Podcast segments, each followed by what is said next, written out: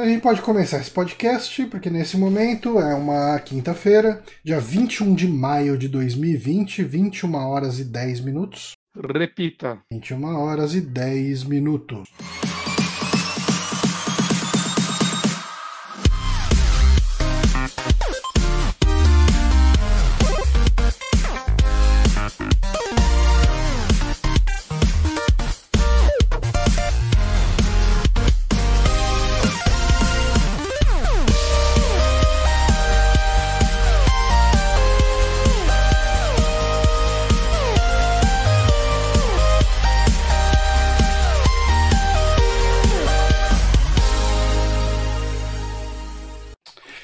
Estamos aqui ao vivo para mais um saque no Super Amigos. Eu sou Johnny Santos, estou com o Guilherme Bonatti.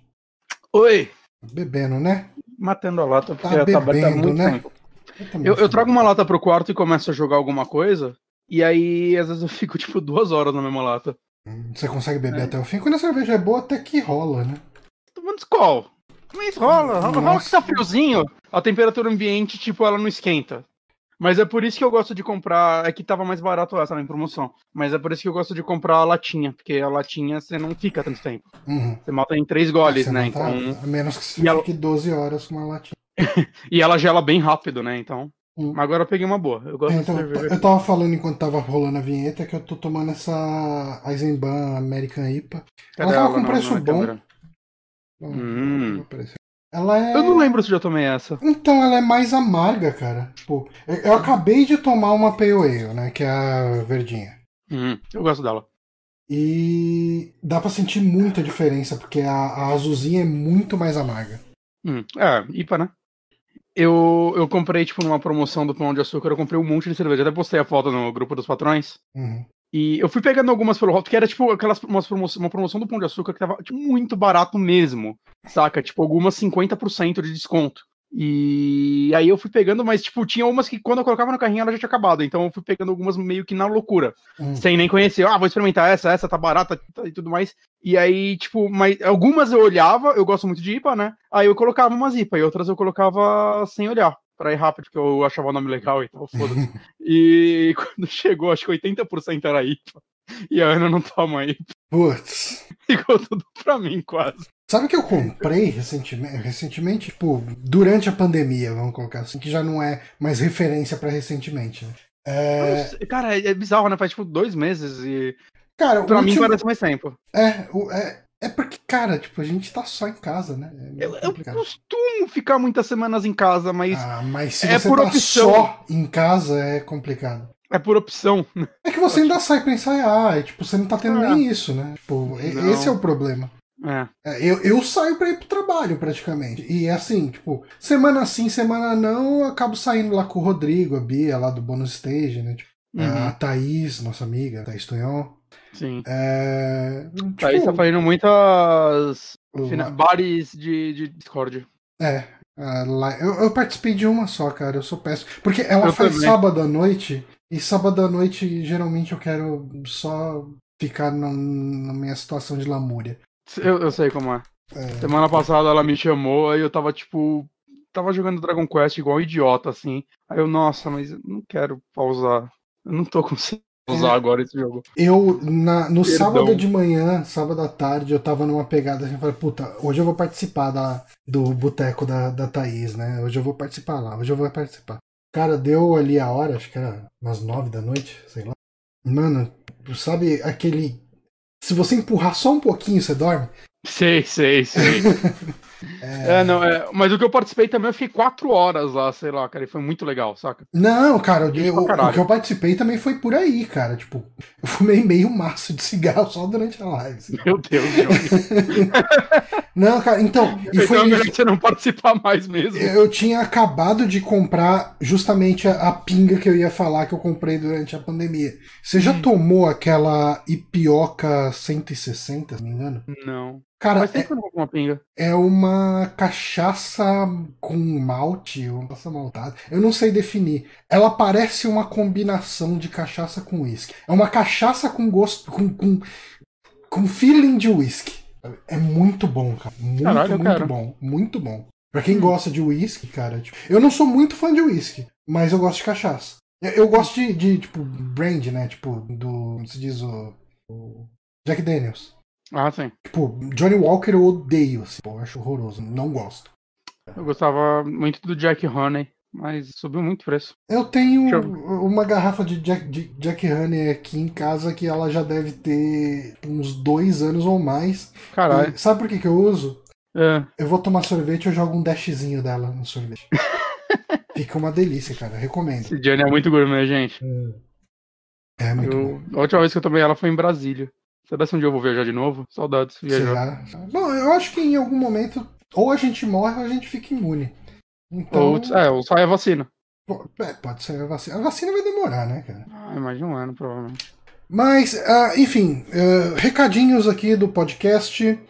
Galera que nos apoia aqui no Twitch, que doa as assinaturas, muito obrigado. A gente tá com o Yamekil lá no chat. E ele tá aí com três meses consecutivos de inscrição com a gente. Muito Olha obrigado, Yamekil. Muito obrigado a galera que, que colabora aqui. Muito obrigado a galera que, que apoia a gente também no apoia.se barra superamigos. É, é muito legal assim, que tem alguém que ainda continue apoiando a gente e, e permite a gente continuar fazendo isso que a gente faz. Um abraço, Peter PPL, que entrou aí agora. Cara, Ah, o Twitch quer sabotar a gente, né? Online e tem gente falando com a gente no É, chat. então tá aparecendo zero espectadores aqui. Eu pensei que o site tinha morrido oficialmente. É, não tem Ainda gente. tem um tempo de vida, então. Pois é. Ah, eu ia falar mais algum. Ah, semana que vem. Semana que vem a gente vai fazer um saque especial. Ele não vai ser na quinta, ele vai ser na sexta.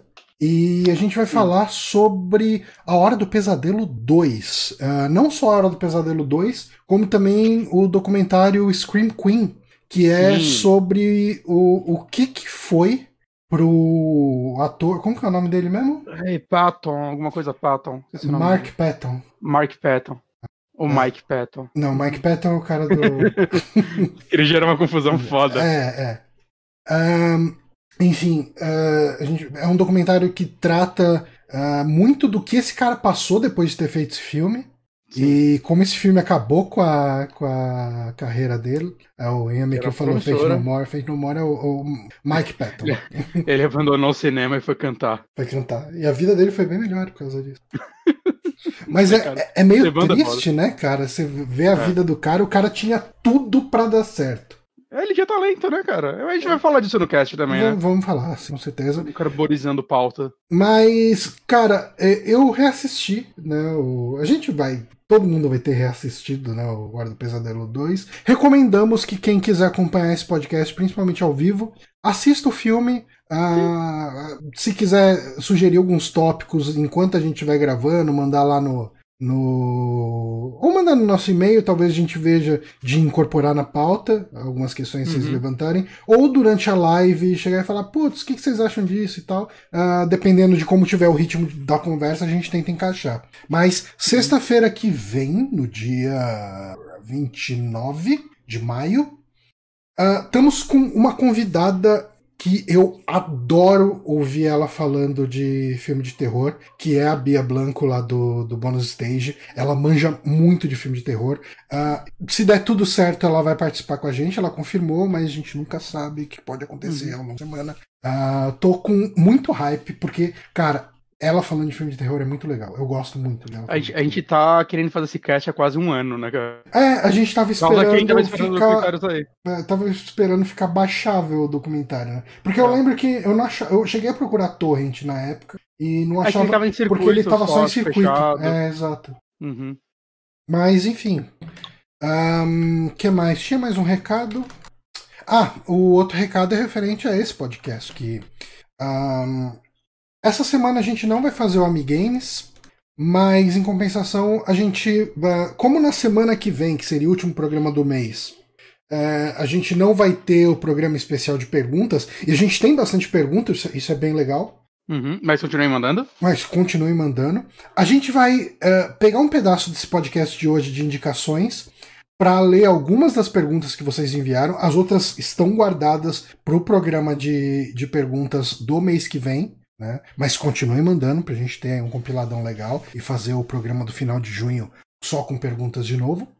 Mas hoje a gente troca o Amigames por ler alguns dos temas que vocês enviaram pra gente discutir aqui e a gente bate um papo sobre ele. Uhum. Uh, então vamos a eles. Uh, a gente começa com a pergunta do Eduardo. Bora. Tá. Eduardo Ramos. Olá, Super Amigos. Perguntinhas uh, modo PC Gaming Show. Qual o setup de vocês para jogar no PC? Jogam no monitor, espelham para TV, jogam no teclado e mouse ou conectam controle? Eu gostaria muito de jogar mais no PC, mas queria uma experiência de console. Controle na mão e jogo. E jogar é, no sofá ou até deitado. É que eu, deixo, eu botei as suas perguntas no Notepad++, hum. só, só que ele não tá com o Word Wrap. E daí. Que maravilha. É. Mas enfim, Ai. você leu o final aí da pergunta. Como, como que você. Para você é praticamente indiferente, né? Então, é, eu literalmente hoje em dia é, depende de jogo para jogo, né? Porque eu tenho um monitor de 144 FPS, mas ele é 1080p, e a TV 4K. Então depende muito do tipo de jogo que eu vou jogar. Eu acho que ou é melhor em um ou em outro, saca? Tem jogo que eu acho que é legal você jogar com FPS mais alto, sei lá, o um FPS mesmo, né? O Doom, eu, eu rejoguei um pedaço do primeiro, que eu não joguei o Eternal ainda. E, por exemplo, quando eu pegar o Eternal, com certeza vou jogar no monitor ao invés da TV, porque ele fica muito da hora com frame rate alto. Eu testei, sei lá, o Devil May Cry, fica muito legal, assim, né? Jogos rápidos normalmente ficam legais quando você tem FPS pra caralho. Uhum. E, e agora jogos, sei lá, cara, um Assassin's Creed, um jogo que, que busca mais um visual e, tipo, no caso do Assassin's Creed ele não vai rodar bem em nenhum lugar mesmo. Então, normalmente eu, eu ligo na TV e aí é controle na mão. Na TV, normalmente eu jogo controle, no, no monitor depende. Tem jogo que eu jogo controle e tem jogo que eu jogo com teclado e mouse. E sobre o controle, só uma coisa que eu, eu queria fazer uma recomendação. É que eu não sei se hoje em dia, por causa que o dólar tá mil reais. Mas eu comprei esse negocinho aqui, foi recomendação da Thaís. Vou até abrir aqui. Tá péssima a sua câmera, mas tá. vamos lá é um bloquinho do Mario que você abre aqui, ó, pendrivezinho. Ele serve para PC e Switch. É, basicamente, no Switch você plugar, você consegue plugar o DualShock 4 nele e acho que alguns outros controles de terceiros. É aquele 8-bit do. É, é, é. Eu paguei 50 reais no Mercado Livre no começo do ano. Eu não sei se subiu mais. Uhum. Mas hoje em dia eu uso ele, porque antes eu ligava o controle com USB mesmo, né? Uhum. Mas além de ficar fio, ele causava o problema de alguns jogos não serem bem adaptados para tais controles. Né? No Steam, normalmente isso não tem mais problema tirando um jogo muito antigo, né? Porque o Steam uhum. tem o próprio sistema dele que ele reconhece os controles e adapta. Uhum.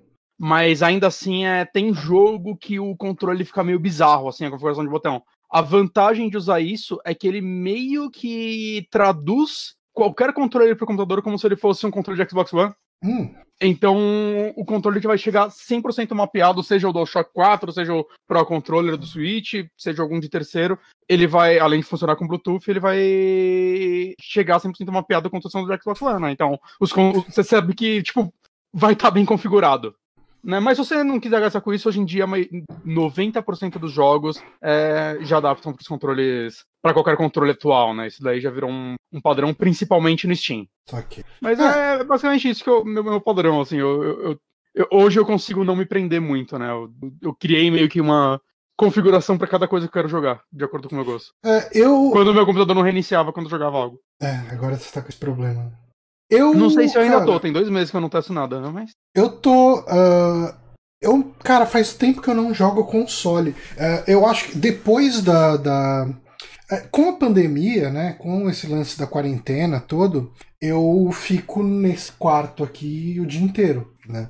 Uh, e eu acho que o problema de jogar videogame, no jogar computador, era que eu não. Tipo, é, eu preferia muito mais sentar no meu sofazão ali e jogar uhum. na televisão ali de boa. Mas se eu tivesse um sofá igual o seu, eu ia estar igualzinho você, inclusive. É, então.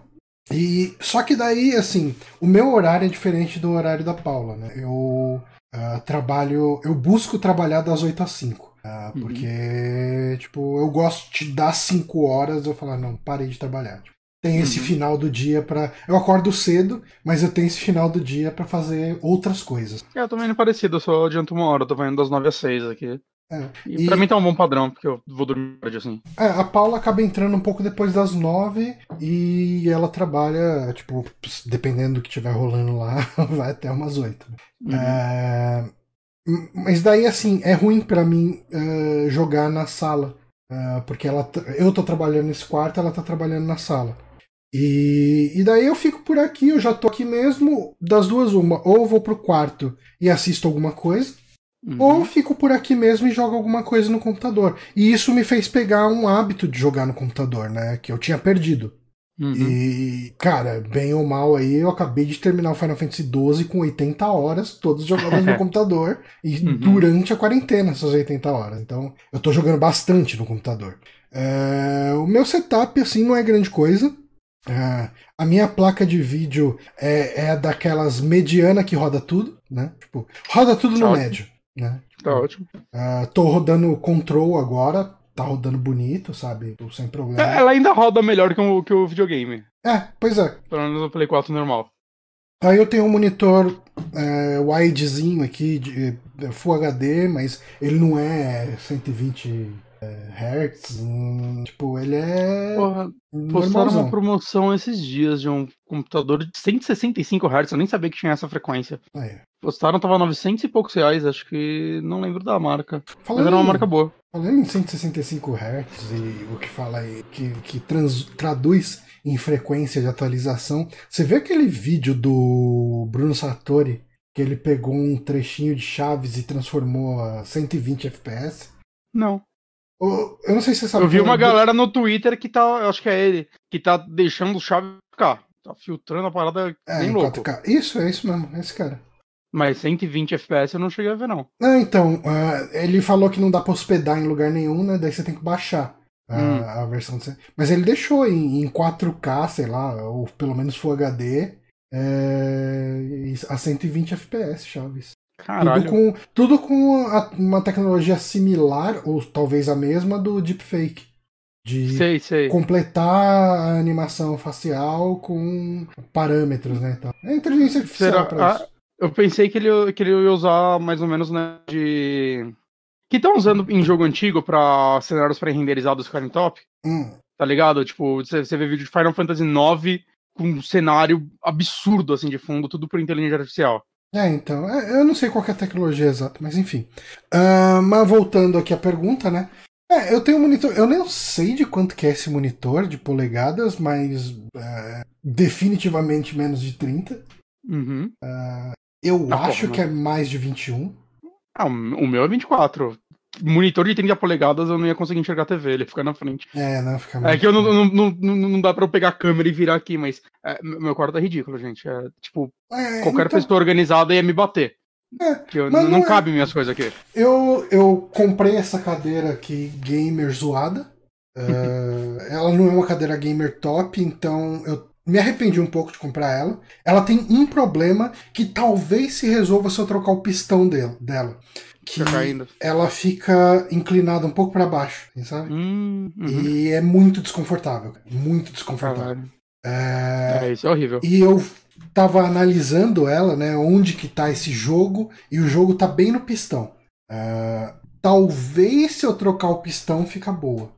Hum. Meu medo é comprar um pistão e continuar a mesma merda ou piorar. Hum. Mas enfim, é, o setup é esse, eu tenho jogado bem mais. É, eu jogo tudo que dá, eu jogo no controle. Uhum. Eu, eu não consigo jogar FPS mais em mouse e teclado. Eu me perco muito nas teclas de função. Tipo, se você tiver um, uma tecla pra. É... Granada granada para abrir porta, essas coisas, eu sempre clico na outra, eu me perco. É, acostumei. É, eu... é que eu nunca tentei acostumar. É, é, é, no começo rola tipo um esforço, né? É, Mas eu... para mim, assim, não é todo FPS que eu jogo assim. Por exemplo, quando eu joguei Far Cry 5, controle. Uhum. Saca? É... Dishonored, Deus Ex, para mim, tudo controle. É mais FPS que eu sei que exige uma precisão maior e tal. Uhum. Aí eu dou uma preferência que quando você pega o jeito, acaba sendo melhor. Eu, eu, jogo tudo que eu posso no controle, tirando point and click. Porque não pode, se pudesse. É. Nossa, cara, o controle do Final Fantasy XII no, no teclado e mouse é nojento, cara. É. Ah, cara, os menus, tudo você tem que selecionar no scroll do mouse. Meu Deus. É... Jogo em terceira pessoa, normalmente, pra mim, não é maneiro no, no teclado e mouse, assim. Não, então, é que eu tava jogando e a pilha do meu controle acabou enquanto eu tava num boss. Já passei por isso. É, Ah, isso é uma coisa também que me faz desanimar um pouco de jogar ah, com outros controles que não o do Xbox 360, né? O normalzinho ali. Porque Hum, o controle do Xbox 360 ele usa pilha recarregável normal. E, cara, Uhum. essa. Como essa merda dura?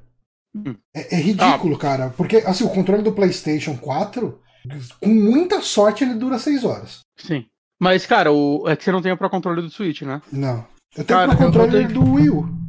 Falam que dura bastante do Wii U também. Eu não sei se ele é adaptado pra computador, né? Mas Uhum. o do Switch, cara, tem semanas que eu jogo, tipo, tá ligado? Sei lá, cara, mais de 10 horas, assim, muito mais. Uhum. Muito mais. E, cara, eu não carrego ele, assim, eu não carrego ele toda semana. É. E O- eu, ele, é meu, ele é o controle que eu uso no computador e no Switch. O- É, é absurdo, assim, o quanto dura a bateria dele. O controle uma coisa do que a Nintendo Xbox, acertou é isso. o controle do Xbox 360 pelo menos, a bateria dele dura assim, cara. Eu acho que ela dura coisa de um mês pra mim, sem carregar. Hum, o do 360 eu lembro que durava bastante. É, então é ridículo. É, é controle de 360 mesmo, é do meu 360. Eu tenho aquele Hum. donglezinho pirata pra, pra sincronizar e funciona que é uma maravilha. Mas esse é o Eu, nosso eu tô setup. tentando, eu tô tentando descobrir se alguém dá um número de horas. de- Caralho, estão falando aqui que a bateria do Switch dura por volta de 40 horas. Hum. É tempo. É, o foda é que o controle do Switch é meio carinho, né? É, eu- eu- um amigo meu trouxe dos Estados Unidos quando o dólar tava tipo 3,20. É. E agora. Aqui no Brasil, na época, ele era tipo 400 e poucos reais. Agora. Ah. Você viu o preço do Switch aqui quanto tá, mano? Cara, ele tá batendo uns 4 pau, não tá? Qua- Eu vi por 3 e pouco, mas caralho, não duvido 4. É, ele tá Tá chegando. ridículo, mano. Um aparelho de 300 dólares. É, não, cara, é que assim, primeiro, o dólar tá alto pra caramba e a demanda tá alta porque tá todo mundo em Eu- casa. Eu, eu, eu, eu, eu gosto de. Eu gosto de joguinho físico, né? Aí não sei, era um Paper Mario, eu fui dar uma pesquisadinha. Assim, pô, quanto será, né? Que eu, eu tô numa assim, no Switch eu só compro físico Zelda e RPGs. Uhum. E, tipo, quando eu acho um preço, né, pelo menos o preço de um jogo de Play 4. E eu fui procurar o Paper Mario, assim, pra ver se alguma loja tava fazendo pra venda, e eu achei. Hum. 420 reais. Eu falei, enfia no cu, É, não, não tem como. enfia no cu, mano. Não. E com, Ridículo. quanto que tá saindo na conversão? É porque assim, jogo da Nintendo ele dá pra Então- comprar mais barato na eShop brasileira, né? Na eShop brasileira tá 250, né? Que é o preço de um jogo de Play 4 lançamento também. Eu- A gente, o dólar tá em tal nível que a eShop brasileira se tornou a mais barata de todas. É, cara. Ele tá. é, Tipo, quando é que ele sai? Julho, no mesmo dia que Ghost of Tsushima. Hum, eu acho que eu vou de Ghost of Tsushima.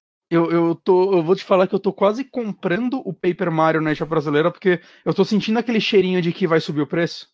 Não é É digital. difícil, né? Conhecer Nintendo não é difícil. Ah, não, na Sony já subiu alguns preços de jogo, na PCN. É, não, não tem como segurar, né, cara? Com esse dólar chegando a 6 reais, não tem como. É, porque agora tá valendo a pena gringo comprar na loja brasileira. É. Imagina isso. Ah, vamos para a próxima bosta. pergunta. Você pode ler a próxima pergunta, porque é, se eu pegar para ler o que você mandou aqui, eu Bora. vou ter que tirar você da câmera. Ainda sobre PC. Qual máquina vocês possuem? Notebook, notebook ou Hum. desktop? É necessário mesmo desligar a máquina todos os dias? SSD é necessário? Teclado, mouse, monitor, cadeira gamer, vale a pena investir? Boa parte dessas perguntas a gente já respondeu, né? Uhum. É, eu uso desktop porque eu acho que notebook gamer.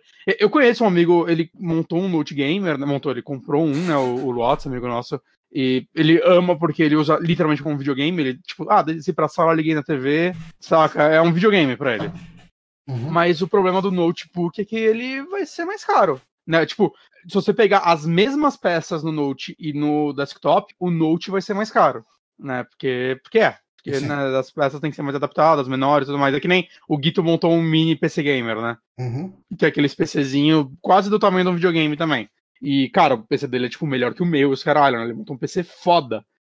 Toda peça que ele comprava era mais caro do que se ele fosse comprar para um desktop normal, porque tem que ser uma mini placa de vídeo que vai ter a mesma potência que a Uhum. outra. O- Ele vai ter que ter um cooler legal, porque senão vai fritar o negócio, né? Tipo, vai de como você quer investir é, é, e vai também do espaço que você tem na sua casa, né? Tipo, o Guito mesmo, ele falou que ele montou um apartamento pequeno e para ele tava mais fácil para ele colocar no móvel dele.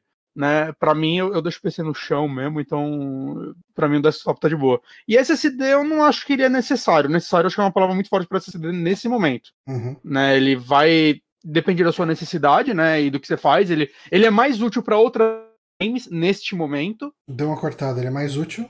para outras coisas do que para games neste momento. Uhum. Saca? Para você carregar o sistema operacional. É, quem edita vídeo gosta de ter SSD, né? Vai facilitar a vida, programas pesados. Para games vai melhorar o loading em alguns jogos. Neste momento, né? O que acontece é que a próxima geração finalmente vai começar a usar SSD, então. É bem é, os jogos que fique fundamental, né? É, só que o lance é não o SSD que a gente tem, né? A gente vai ter que ter pelo menos um M2. Hum. Porque o que a gente tem não é bom para isso ainda. Hum. Não é rápido o bastante, saca? É, o MV2 hoje em dia não é mais tão caro assim. Ele é mais caro que esse, mas você acha umas promoções legais dele. Mas, assim, eu hoje não compraria um SSD para jogo, a menos que ache uma promoção legal. Que nem eu achei um, uma promoção legal de um de 500, peguei e tal, porque eu tava precisando de mais espaço no computador e por que não? Uhum. Mas, tipo, não é necessário. Você não, não vai mudar a sua vida se sua intenção é jogo nesse momento de 2020. É, eu tenho um SSD. Eu, eu acho que só o EVE Online hoje em dia usa SSD. Eu tenho um SSD de 240 só para sistema operacional mesmo. Os jogos rodam todos do, do HD normal. Ah, o 240 você ainda um ou dois joguinhos nele, se quiser. É, que o meu era de 120, o, o que eu uso pro sistema operacional, aí é tipo, sistema operacional, aí, sei lá, Photoshop, esses programas eu deixava nele e aí não só mais fácil, não, não, não nada. Não dá. 120 morre muito rápido. É, então, eu 240 eu até conseguia deixar um jogo nele. É. E eu usava pra. Quando eu tava editando o vídeo, eu deixava os arquivos nele. Uhum. É, mas faz tempo aí que eu não, não edito vídeo. Aí também. então nem é, mexendo mais com isso. Mas é, eu tenho o Desk também. E as outras perguntas que quer? Não, é cadeira de gamer, Claro, essa parte vai muito de como você vai jogar, né? E tipo... do espaço que você tem no lugar que você for jogando.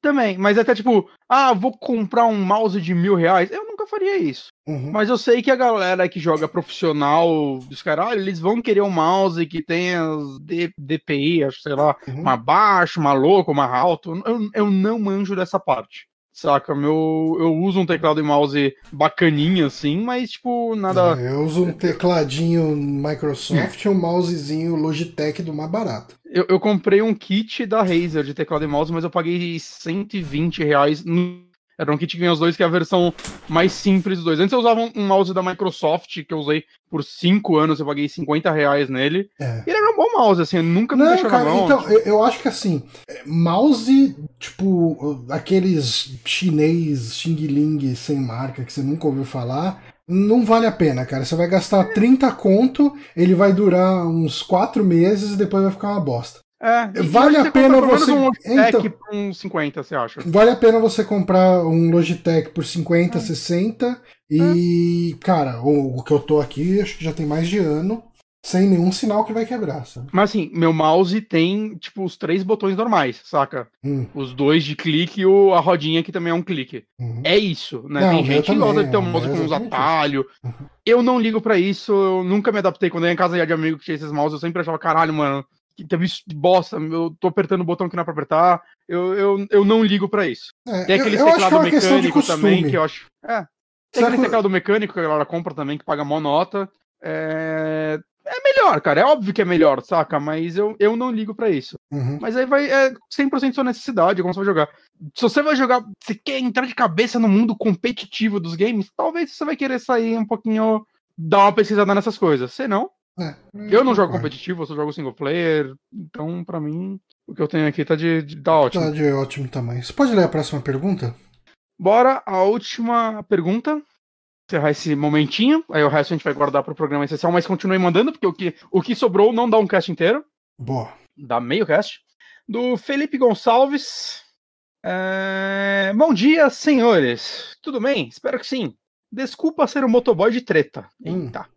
Mas eu, mas eu estou realmente desgraçado da cabeça com isso. Não me levem a mal, por favor.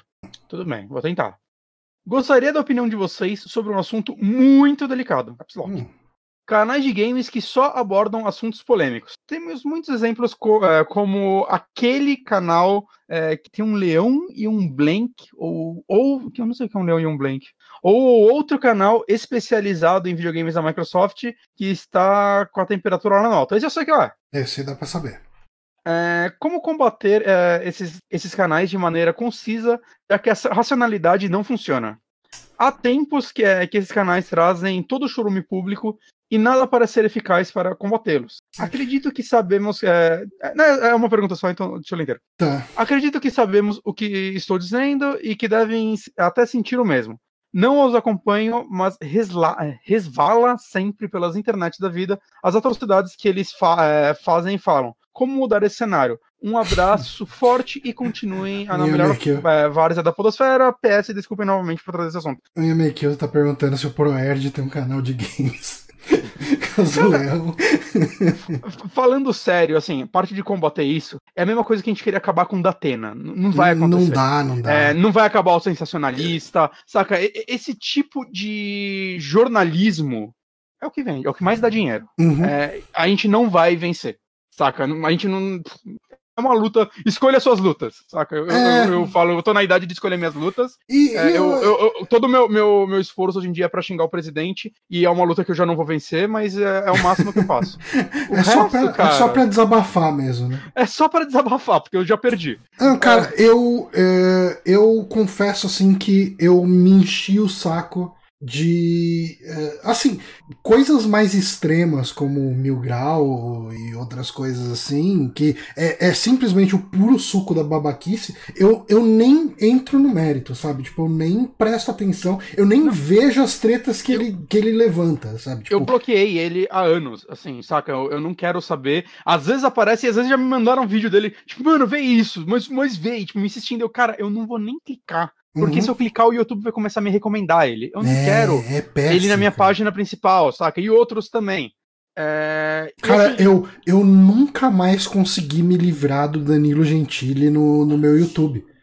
Sabe? tipo, eu assisti algumas entrevistas no começo dele, enquanto ele era menos babaca, né, cara? Uhum. E assim, nunca mais, cara. Tipo assim, faz anos que eu não vejo um vídeo dele tá sempre na minha home do YouTube. Ó, oh, assiste aqui o, o, Danilo Gentili entrevistando o Tiro Lipa. Aí enfia os dois no cu, porra, na boa, cara. Não quero isso pra mim. É, e, e, e, assim, uh, então assim, cara, tem umas coisas.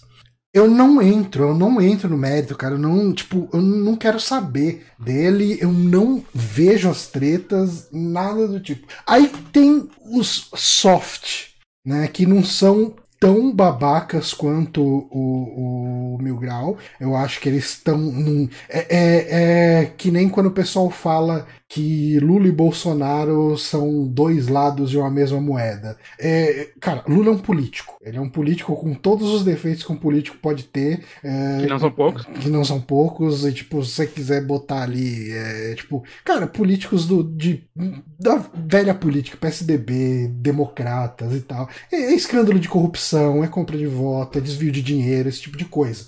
Ele é um político, ponto. O Bolsonaro é um verme completo. Ele é. Uh, um, tipo, ele é tudo que existe de ruim em um ser humano. Eu acho que a comparação, ela tá por aí, sabe? Uhum. Só, então, retomando o meu raciocínio. Quem você diria é, que é soft no caso, então, nesse caso? O, de... o soft, é, é, eu não tô falando que os caras são corruptos, desviam dinheiro, nem nada do tipo. mas, é, é, mas, tipo, uma das tretas que tem rolado no Twitter que tem pipocado na minha timeline o tempo inteiro é o Nautilus versus o Central. Hum. E, e assim, cara, o Central é aquele canal que faz um vídeo para discutir racismo contra brancos. E daí, assim, eu só acho patético, tipo, acho idiota, sabe? Tipo, é, eu compraria uma briga com eles por causa disso? Não, eu ia achar tonto e ia falar, puta, os tontos lá e deixar rolar a vida. Mas algumas pessoas chegam, eu, por exemplo, os caras do Nautilus lá, o Ricardo, eu acho que o, Lu, o Eduardo, não lembro, acho que é o Lucas. Enfim, alguém ali do, do, do Nautilus Uh, comprou a briga e chegou começou a postar o que, que esses caras estão falando, sabe? Tipo, e daí é. ficou briga de fanbase contra briga de fanbase e os caras estão tretando lá, é, é que um no, fazendo no vídeo resposta. Ricardo, eu entendo, porque né, ele é negro e ele uhum. É óbvio que ele vai ficar mais puto que isso com, com esses caras do que eu jamais ficaria. Pra mim é Exato. É, é, eu, eu, fui insensível então, aqui, você tem razão. Então ele, tipo, pô, eventualmente a pessoa se cansa e ele tá batendo em alguém agora, saca? E uhum. eu, tipo, nunca julgaria o que ele tá fazendo como errado. Eu entendo que é um esforço que deve ser extremamente cansativo para ele, talvez. É. Mas eu, eu não acho que ele tá errado nessa discussão. Uhum. Saca? É eu acho que existe uma diferença aí bem grande. Uhum. Mas eu não sei, cara. É... É, é, a, a, minha reação hoje em dia para qualquer coisa desse tipo é. Cara, eu não me envolvo. Saca? Eu acho e... que a gente teve uma fase no Super Amigos que no começo do programa, que era uma coisa que a gente fazia em tom de piada, mas as pessoas viam a gente fazendo isso como um tom de arrumar treta. Que eram as piadas que a gente fazia com jogabilidade. Porque a gente se considerava um jogabilidade várzea. Né? Tipo, hum. o jogabilidade. Porque tinha acabado de sair de lá e tal, Exato. no site, é diferente. E Mas as pessoas começavam. Bastante. Não, totalmente. Totalmente. Porque a gente fazia isso num tom de piada, né? De, não, tipo, ah, tipo, os caras estão fazendo a, a jogabilidade casa, a gente vai fazer o Ami Barraco, né? Tinha, tinha umas coisas assim que a gente fazia de zoeira. E, mas o pessoal achava que a gente tava dando alfinetada. Tinha, galera, tinha é. galera que vinha falar com a gente em DM, e-mail, falava: é, esse recalque que vocês têm do, do jogabilidade é ridículo, não sei o quê. É, e olhando hoje, eu, eu acho que, tipo, a gente dava a parecer isso, sabe? É. Eu me arrependo bastante. Não, então, é, era muito. É, é uma brincadeira que saiu do controle e aos olhos. Escalou muito. E eu acho que a pessoa não, não, não tem o. Ela não tem o dever de entender que a gente estava fazendo em tom de piada. Então ela tinha todo o direito de interpretar o que a gente estava fazendo como sendo um desdém, ou inveja, ou qualquer coisa do tipo. E, uh, mas eu acho que por causa disso tudo, e eu acho que por causa de coisas que aconteceram até depois, eu, cara, eu abri muito mão de entrar em treta de, uhum. de internet, sabe? Tipo, me indispus com, com gente que eu gostava, com amigos, sabe? Tipo, e, você vai fazer a soma de tudo no final e fala, pra que que eu fiz isso, sabe? Tipo, é, é, de uma pessoa que você é muito próxima, você acaba fazendo e tudo mais, acaba brincando mais. Uhum. Só que é completamente diferente, saca? E, e, quando a gente faz isso no programa, eu acho que é muita gente que escuta a gente, saca? Então é. Algumas pessoas não vão entender. É. E elas não estão erradas por isso. Elas não, não. Não conhecem. Elas não têm obrigação de estudar o que a gente tá falando. Não, não. Saca? Tipo, ah, não, mas qual o cons... Por que eles estão falando isso? Ah, por causa da história. Não, foda-se, saca? A pessoa tem mais o que fazer da vida dela do que uhum. se preocupar com isso. Então a gente tem que tinha realmente que tomar mais cuidado com esse tipo de coisa. É, eu, eu concordo 100%. E, e assim, sobre essa questão de uh, pro, do material que você faz ser treta, cara, é, ele é um material que chama muito atenção e dá vontade de acompanhar. É, tipo, se você acompanha o cara, você quer ver por que, que ele tá xingando aquele outro cara, e você quer ver ele xingar ele de novo. Cara, eu acho que todo mundo tem um pouco de amor por Mundo Cão. E. Mas assim, cara, tipo. Você é... tá propagando. Você tá.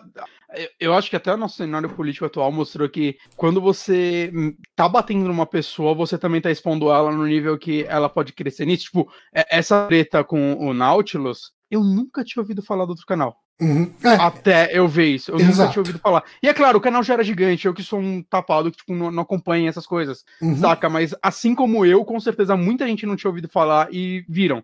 Algumas se identificaram. Ah, pode ter pode certeza. ter certeza que algumas se identificaram. Porque assim, a gente conhece. Eles não estão errados de terem brigado com eles. A saca? gente anda em círculos. Acontece, é um, é um efeito colateral disso tudo. A gente anda em círculos de muita gente que não gosta do Nautilus, né?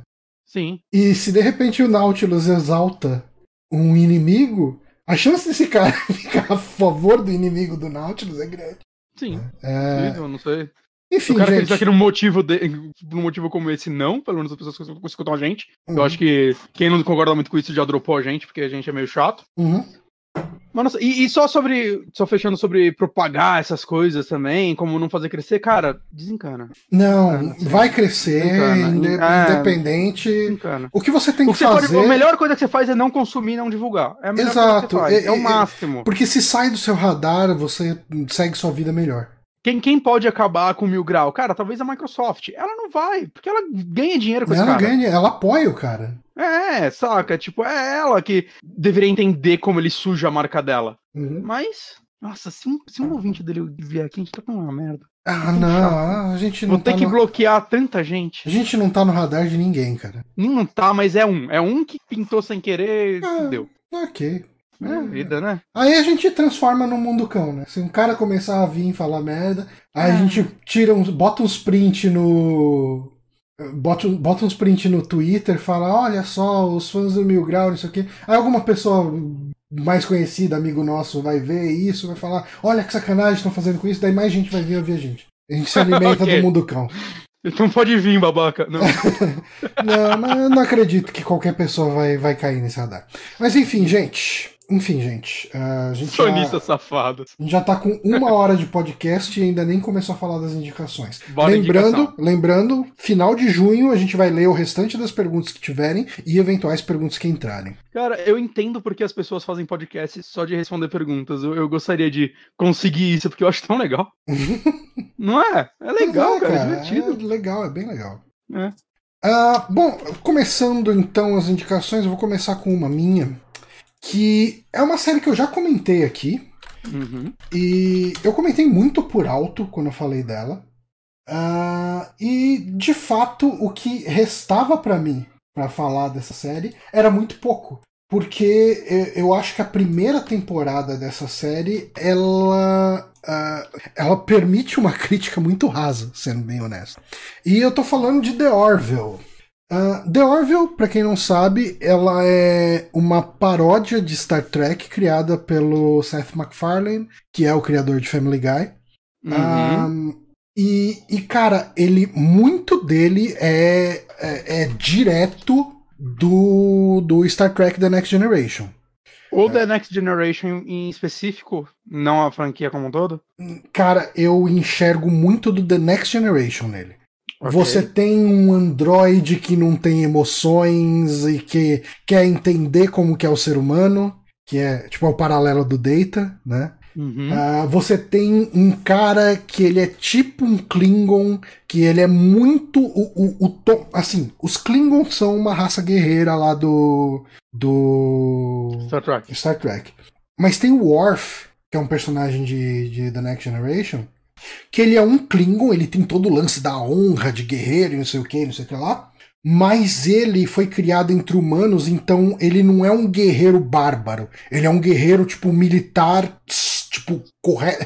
É, é um personagem muito particular, sabe? Tipo, o Worf. E esse personagem que é tipo o, o Klingon deles é o Worf, sabe? Tipo, no tom de falar, a voz do cara é igual à voz do Worf, sabe? Tipo, ele é muito puxado para isso. E, e, sabe, muitas das referências que ele tem, você vê que uh, o que ele mais bebeu foi uh, o, o The Next Generation, né? E, assim, eu assisti a primeira temporada, eu tinha parado no sétimo episódio, eu acho. Uh, ele não tem nenhum serviço de streaming no Brasil, né? Eu baixei Torrent e assisto por, uh, pelo Plex? E. Eu tô acenando com a cabeça esquecendo que é um, uma conversa em áudio. e assim, como o Plex é um pouco mais burocrático do que assistir coisa pelo Amazon Prime e pelo Netflix, principalmente para mim, pelo meu setup, eu é, acabei. Eu, eu, queria usar o Plex no iPad, para já no iPad você tem que comprar ele. Uhum. E quando eu comprei o iPad, tipo, era, sei lá, 5 dólares. Acho que era uns 10 dólares. Depois eu compro agora é, é eu, eu comprei alguma coisa do Plex, mas eu gastei tipo uns 17 reais, sei lá. Uma vez só, não é assinatura, né? Então... É que o Plex ele tem um, uma assinatura premium também, se você fizer, que você consegue ver offline. Não sei como funciona. É, mas você baixa localmente no seu celular, saca, pra ver. Isso daí é bom. Pra quem, tipo, você não tem que ficar com o computador ligado. Uhum. Uh, mas enfim, eu tô assistindo pelo Plex, né? Quer dizer, eu assisti, eu já terminei. E uhum. a primeira temporada eu tinha parado lá pelo sexto, sétimo episódio. E assim, cara, ele não é tão exagerado quanto Family Guy. Em... O Family Guy é, é 10 piadas por minuto, no mínimo. É, Family Guy é quase um programa de sketches, né? Vai Mas é mais do que sketch. Ele fala uma coisa e, tipo, corta pra tipo, essa piada acontecendo e volta pra história. E, mas é o tempo inteiro. É um ritmo. É, é. é um ritmo que incomoda. Eu gosto. Mas eu, eu, eu conheço eu, muita gente gosto, que odeia. É. Ele é cansativo. Eu uma preguiça do McFarlane por causa disso. É, ele é cansativo por causa disso. Assim, o humor da primeira temporada do The Orville, ele é um humor muito claro e ele é muito presente. Não é Family Guy. Assim, não é, mas é o tipo de humor de Family Guy, mas não com aquele ritmo de humor de Family Guy de piada, piada, piada, que piada. Que não funcionaria piada. em uma parada do live action, Exato. Né? Ia ficar caricato demais. Uhum. Não, exatamente. Mas assim, como era uma paródia de Star Trek pura e simplesmente, Eu falei, ah, um dia eu volto a assistir. Eu, eu, assim, eu gostei dos episódios que eu, que eu vi, mas eu preferia chegar e ligar minha Smart TV no YouTube e assistir algum canal do que chegar, ligar o Plex, garantir que tá tudo sincronizado. Quanto, quanto tempo tem cada episódio? Ah, 40 e poucos minutos. É, esse é um problema, né, quando a série. Quando você tá gostando da série, mas não amando. É. Pelo menos pra mim. Se ela tem mais do que, sei lá, 25 minutos, é, sempre que eu vou assistir um episódio é tipo. Uh, vamos Uhum. lá. Pois é, então, e aí, cara, ah, por causa da pandemia, eh, eu acabei todos os meus Star Trek, não tô com ânimo de ver Star Trek Enterprise. Ah, eu falei, ah, cara, tipo, não tô fazendo nada, vou, vou voltar a assistir o The Orville, né? E, assim, primeiro que o, o final da primeira temporada, eu olhei e falei, caramba, isso é um Star Trek bom. Tipo, tem piadas, ok, beleza, mas ele é um Star... Ah, só passando, ah, dando uma... é, Como se diz? Um overview sobre o que, que se trata aqui, né? Ah, The Orville, ela é uma nave. O personagem do Seth MacFarlane, que é o, o Ed Mercer, ele, ele é um cara. Ele, tipo, ele pegou a esposa dele transando com um alienígena azul. E. e daí eles divorciaram, ele entrou num ciclo de depressão foda. Ela ficou com muita culpa, ela mexeu uns pauzinhos pra ele virar capitão de uma nave, né? Ok. E ele entrou como capitão e ela acabou entrando como imediata dele, né? Ela, first officer. Hum. E, e assim, acaba sendo um Star Trek onde. Cara, mexeu, mexeu uns pauzinhos pra ele entrar como superior dela? Sim, porque ela tinha contatos lá dentro e ela falou, assim, com, com almirantes e tal, e ela falou: não, esse cara, ele é bom, ele merece, ele vai se provar um cara legal e tal, tudo. Tipo, dá uma chance pra ele, né? E, Ok. é, assim, falando com os almirantes, com, com os caras mais top lá, e os caras, não, beleza, é, tipo, é, se ele não der certo nisso, ele tá fora hum, da, da frota estelar lá deles, que tem um outro nome, né? União, acho, não lembro direito. Uhum. E, e- e já era, a última chance. E ele se dá bem, né? E ela ah, acaba entrando como imediata dele. E daí boa parte das piadas é essa relação de ex-marido e ex-mulher. Sabe? Tipo, Ok. deles trabalhando junto e tal. Tem, já na primeira temporada, tem um episódio que é muito foda, que esse cara que é tipo o Worf deles, é tipo o Klingon deles, ele é de uma raça onde todos são machos. Né? O- Hum. Os machos ah, conseguem engravidar. né? Na verdade, eles botam ovo, enfim. Mas é, todo mundo é macho. Mas de tempos Mass em. Não tem uma raça assim? Hum? Mass Effect não tem uma raça assim? Cara, talvez. Não é difícil. não. não lembro. O- os Krogans, que tem as matriarcas Krogan que aparecem de nunca e nunca, não é? Que tem até uma Não, missão não, que você precisa salvar a matriarca. Não tem um que é só mulher, a, a Ah, da, ok. da Liane? É da. Eu acho que tem. sim. Da. Aquela. A menininha azul. É, porque ela se reproduz com qualquer outra raça, mas sempre vai nascer da raça dela. É. Não é uma parada assim? É, não, mas aqui eles se reproduzem entre eles. Ok. Tipo, são dois machos que conseguem reproduzir. Mas existe uma situação em que um cada 100, eh, em- estatisticamente, em média, ah, nasce mulher, nasce uma fêmea. E quando nasce uma fêmea, ela é obrigada a ser submetida por uma cirurgia de correção de sexo. E Ok. e a trama desse episódio é que ele, né, ele é pai de uma menina que nasceu mulher ali e tal, né? E o marido dele quer fazer cirurgia porque é a coisa certa, é assim que a raça deles são. E esse cara, como ele tá com um convívio mais intenso com os seres humanos e outras raças, fala: não, talvez não seja errado é, nascer mulher, sabe? Tipo. E, e existe esse dilema que é um dilema totalmente Star Trek, sabe? Tipo, Uhum. um dilema de você precisa forçar uma correção de sexo em uma pessoa porque ela não atende o que um dogma religioso, social impõe, sabe? Essa é uma discussão. Então, nesse momento eu falei, opa, peraí, tem coisa aqui, né? Tem coisa nessa série.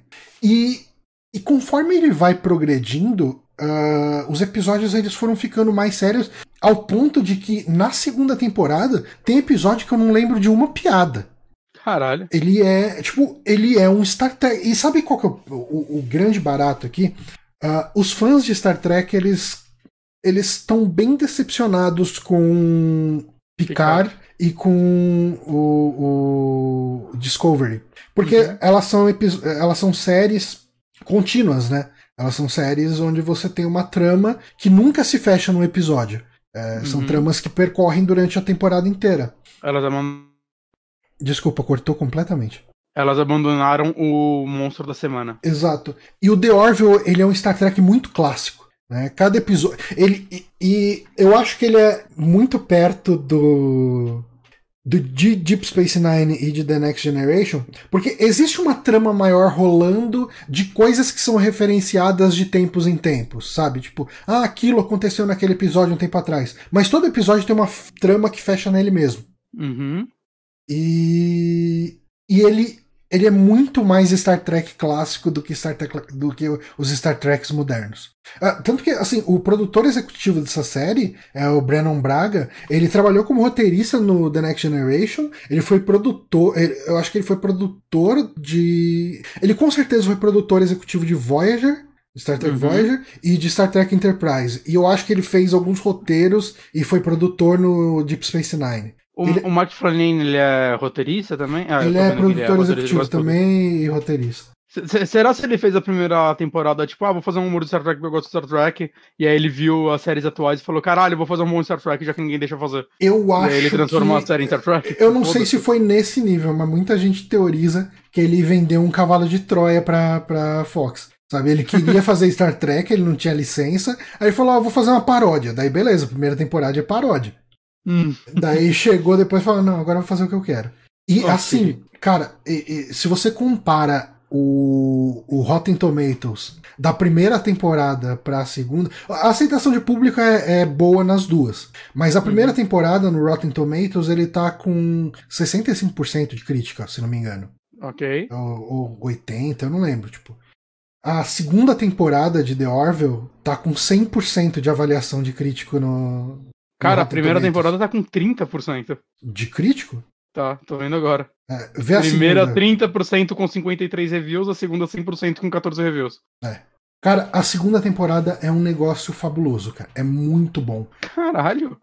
Teve episódio, cara, teve. É, eu acho que os 60% que eu vi deve ter sido alguma média calculada de algum lugar entre as duas. Hum. Mas a, a segunda temporada tem episódio. Cara, tipo, ele tem uns, um dos melhores episódios de, de viagem no tempo que eu já vi, assim, sabe? Tipo. Caralho. É, eu acho que ele. Sabe aquele lance de capturar uh, o.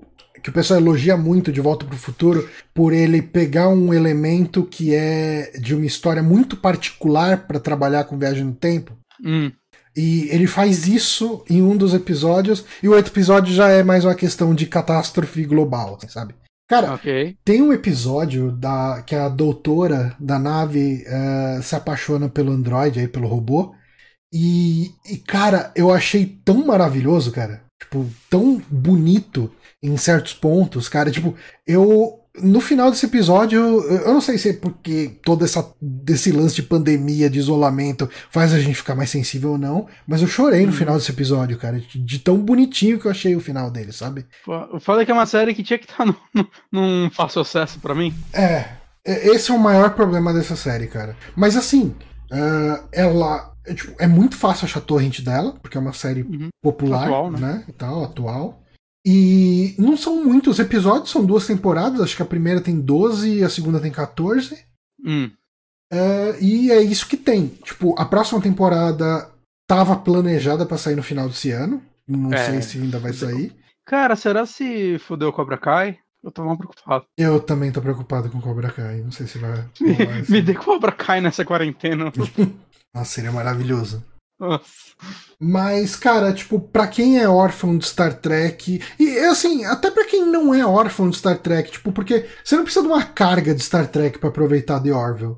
É... é... seria até meio burro deles, né? Fazer não, isso no assim, sentido de limitar a público. Assim, se você conhece Star Trek e assiste The Orville, você vai pegar muita referência, assim, mas são referências que elas não são fundamentais para entender o contexto. Porque, por exemplo, no, no Star Trek The Next Generation tem um monte de episódio do Worf que o Worf precisa ir na, no planeta dos Klingons, fazer um ritual específico, que é uma passagem quando um parente morre, sabe? Umas coisas assim. Esse aqui tem um episódio que, que o, o Botus, né, que é o, o, o Worf deles, ele precisa voltar à terra natal dele pra mijar. Porque, tipo, de seis em seis anos eles precisam mijar. E, e, tipo, a piada é essa, sabe? Tipo, não, cara, isso é muito Star Trek, isso é muito o Worf, sabe? Tipo, porque o Worf uhum. sempre precisa. Não, a gente precisa ir para Klingon para eu fazer não sei o que, o ritual de purificação da alma. Não, cara, ele precisa ir pro planeta dele para mijar. Sabe? Tipo, é, é, é e isso vai ter impactos, isso vai ter impactos na, na discussão entre os personagens. Eu acho os personagens muito divertidos, sabe? O piloto, ele é meio que o alívio cômico, ele é um cara muito engraçado. Uh, o, o, próprio Seth MacFarlane, ele, ele é um personagem que ele tem um drama de loser, porque ele nunca superou a traição da, da ex dele, né? E rola uma tensão entre os dois, eles se gostam, eles viram um casal muito parecido com, para quem conhece Star Trek, uh, o que é o Hiker e a, e a Troy. Que eles são um casal separado há muito tempo, que viraram amigos, né, no Star Trek. E aqui é um casal separado há pouco tempo, mas existe uma amizade, mas existe uma tensão sexual. Uh, eu, cara, eu gostei muito dos personagens. Gostei muito. Assim, a, segunda temporada do negócio é, é, sacanagem, cara. Ele é um Star Trek melhor do que muita coisa de Star Trek, sabe? E eu só tenho como recomendar, cara. Eu adorei a segunda temporada de Orville. Tô empolgadaço pra terceira. Eu, eu tenho que me adentrar nesse mundo Star Trek, The Orville e aquela outra vou trazer na Prime. É, o Battlestar Galactica. Eu tô, é, não, não foi Battlestar, foi outro. Ah, o The Expanse. Johnny? The Expanse. Isso, eu tenho que entrar nesse mundo. É que eu só tô vendo anime agora. É. Eu tô, tô nessa agora. Eu, eu, eu, caí nesse mundinho de novo. Tô vendo Hunter x Hunter de novo, Johnny. Bom mesmo. É. Sabe o que eu assisti recentemente? Não. Eu terminei hum. o. o... É, Neon Genesis Evangelion. Ah, você falou no saque. Eu falei quando eu terminei? Você falou quando você tava no último episódio. Você viu o vídeo que eu te mandei do elevador? Ah, não, não vi. Preciso ver.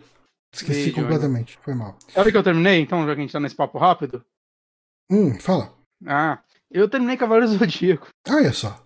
A saga de Poseidon é sofrível, mas eu comecei a ver a saga de Hades. Tipo, ah, deixa eu ver, né? Tá, tá na hora de eu ver que isso aí é. A saga de Hades, no, pra mim, assim, na minha juventude, era tipo Dragon Ball GT, né? De.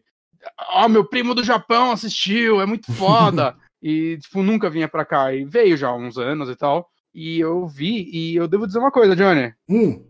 Eu fui ver por curiosidade e tal, para ver né, que eu tenho que acabar isso na minha vida. Eu tô gostando de forma genuína da saga de Hades. Dizem que é boa mesmo, né? É boa. A, a segunda temporada tá menos boa que a primeira. Uhum. Mas a primeira temporada é boa pra um caralho. E deixa, e deixa assim, estabelecido que os Cavaleiros de Bronze só ganharam dos de ouro deixaram. Que eles são muito roubados nela. Ah. Claramente eles deixaram. O, o, o, o, o Mu se ele tivesse. Não tivesse deixado eles passar, eles não iam passar da primeira casa. o, Mu, o Mu é roubado, mano. O Mu é quase um Goku naquela porra. É, ah, é, é zoado, assim. Tem umas né? coisas de cavaleiros que eu não consigo entender. Tipo, como, como que eles ganham. Como se ganha uma armadura de ouro? Ah, cara, eu acho que. Sei se eles já escreveram isso, mas a lógica é que você, você começa lá embaixo e vai ganhando umas promoções. Ah, né? Então, mas, tipo, eu não vejo ninguém sendo promovido. Ah, o Seiya dirá fica pegando a de Sagitário. Ah, mas é emprestado, o né, cara? fica pegando a de Libra que... de tempo em tempo. Eles pegam de vez. Cara, aí você tá querendo entrar num. Saca? Você tá querendo entrar num rolê aí que não tem. o cara nunca escreveu sobre isso. Talvez no, no Lost Canvas, não sei, ou no, naquele outro lá, o Golden, alguma coisa, que falam que são excelentes. Eu quero hum. ver depois. É, falem algo sobre isso. Na saga clássica. O pessoal fala saga... bem de Lost Canvas? Lost Canvas falam que é a melhor coisa já feita de Cavaleiro do Zodíaco e que o anime era tão foda que foi cancelado porque era muito caro de produzir. Eu vi o Aí primeiro falam, episódio, achei muito bonito. É? Eu vi o primeiro episódio, achei muito bonito. A galera gosta muito. O problema é que ele foi cancelado em duas temporadas, sendo que o mangá tem mais de 20 volumes. Hum. Eu, eu, se eu gostar muito, é capaz que eu termine o anime e vá pro mangá. Okay. Vamos ver. Mas, não é disso que eu vou vamos, falar. Vamos pra sua indicação aí. Não é dessa coisa velha que eu vou falar, Johnny. Eu vou falar de outra coisa velha. Ok. Eu tô conseguindo a minha maratona 007, Johnny. Eu vou tentar falar bem rápido, porque, porque são filmes dos anos 60 ainda. Ok. Mas Que- eu vi mais que que três você filmes. O terceiro eu vi ontem, inclusive. Hum. E só continuando que na, na- no programa passado, para passado, um mês atrás mais ou menos, eu falei do Dr. No e um pouquinho do que a franquia assim pra mim, então não vou me aprofundar muito nessas coisas. Mas eu, eu seguindo essa maratona, eu vi alguns filmes, alguns pela primeira vez e outros depois de talvez uns 20 anos. É, o primeiro que eu revi foi o From Russia with Love, ou Moscou contra uma coisa interessante que eu descobri olhando isso e depois é, tipo, pensando um pouco, os filmes lá fora nenhum chama 007. Hum. É tipo Dr. No, From Russia with Love, Goldfinger, não tem 007 no nome. Tá no Brasil 007. Aí. Loucura, né? Aí. É, e cara, é, o From Love eu, eu vi ele quando eu comprei esse box há muito tempo atrás e eu lembro que eu tinha gostado muito mais do que do primeiro Hum. mas eu não lembrava o porquê. E ele é um filme bem clássico assim da franquia, tanto que na época que ainda saíam jogos do James Bond, ele foi um, ele virou um jogo, Hum. né? Tipo quando foram, li- tipo, acho que foi depois que o Pierce Brosnan saiu da franquia. Caralho, eu liguei o Play 3 com o cotovelo, como eu devo fazer isso? Que o Pierce Brosnan saiu da franquia e eles iam fazer um jogo e não sabia que jogo fazer porque, né, o ator saiu, não tem filme pra sair e não tinha como usar a aparência dele mais, aí foram buscar um filme clássico e pegaram. Eu não sei se o jogo é bom, eu vi um review há pouco tempo, não pareceu ser bom, não. Mas o filme é excelente. É, que legal. E, e ele é interessante porque o próximo que eu vi é o Goldfinger, né? Ele é o filme que meio que estabeleceu o que é James Bond, mas o From of Love ele é interessante porque ele é um filme meio. Eu sinto. Sabe quando uma franquia vai mudar e tem uma parada assim é- é- entre a, a fórmula antiga e a fórmula nova? Uhum. e ele acaba sendo uma parada meio diferente, porque ele meio que lida com as consequências do filme anterior, né? Meio que agora o James Bond tá sendo caçado pelo, pela Spectre, e, cara, ele, ele é meio esquisito, assim, que é literalmente, assim, o James Bond, acho que ele tá, onde ele tá? Ele tá na... O 1 é na Jamaica, eu não lembro onde ele tá nesse. Mas é basicamente os caras bolando um plano pra querer eliminar ele. E, cara, é- ele tem um ritmo tão melhor. Assim, você vê que o valor de produção subiu bastante, saca? E, cara, ele tem cenas de ação realmente, assim, memoráveis, assim. Ele tem uma cena de luta. Um dos vilões é um. É tipo um russo bombado que quer matar ele. Hum. né? E, e, cara, é muito engraçado. Porque, assim, os parâmetros de russo bombado dos anos 60 é diferente do que se fosse ter um filme Ah, hoje sim. ele não é o Dolph Lundgren, né? E isso é até engraçado, assim, né? Eu tava vendo um dos motivos do Daniel Craig não querer continuar no papel, mas sempre voltar, né? E tem até a polêmica que ele falou mal mal do James Bond uma vez e a galera caiu matando ele. Eu vi recentemente uma entrevista com ele falando sobre isso, né? O entrevistador todo disse, ah, mas você falou que você preferia cortar seus pulsos do que fazer mais um filme?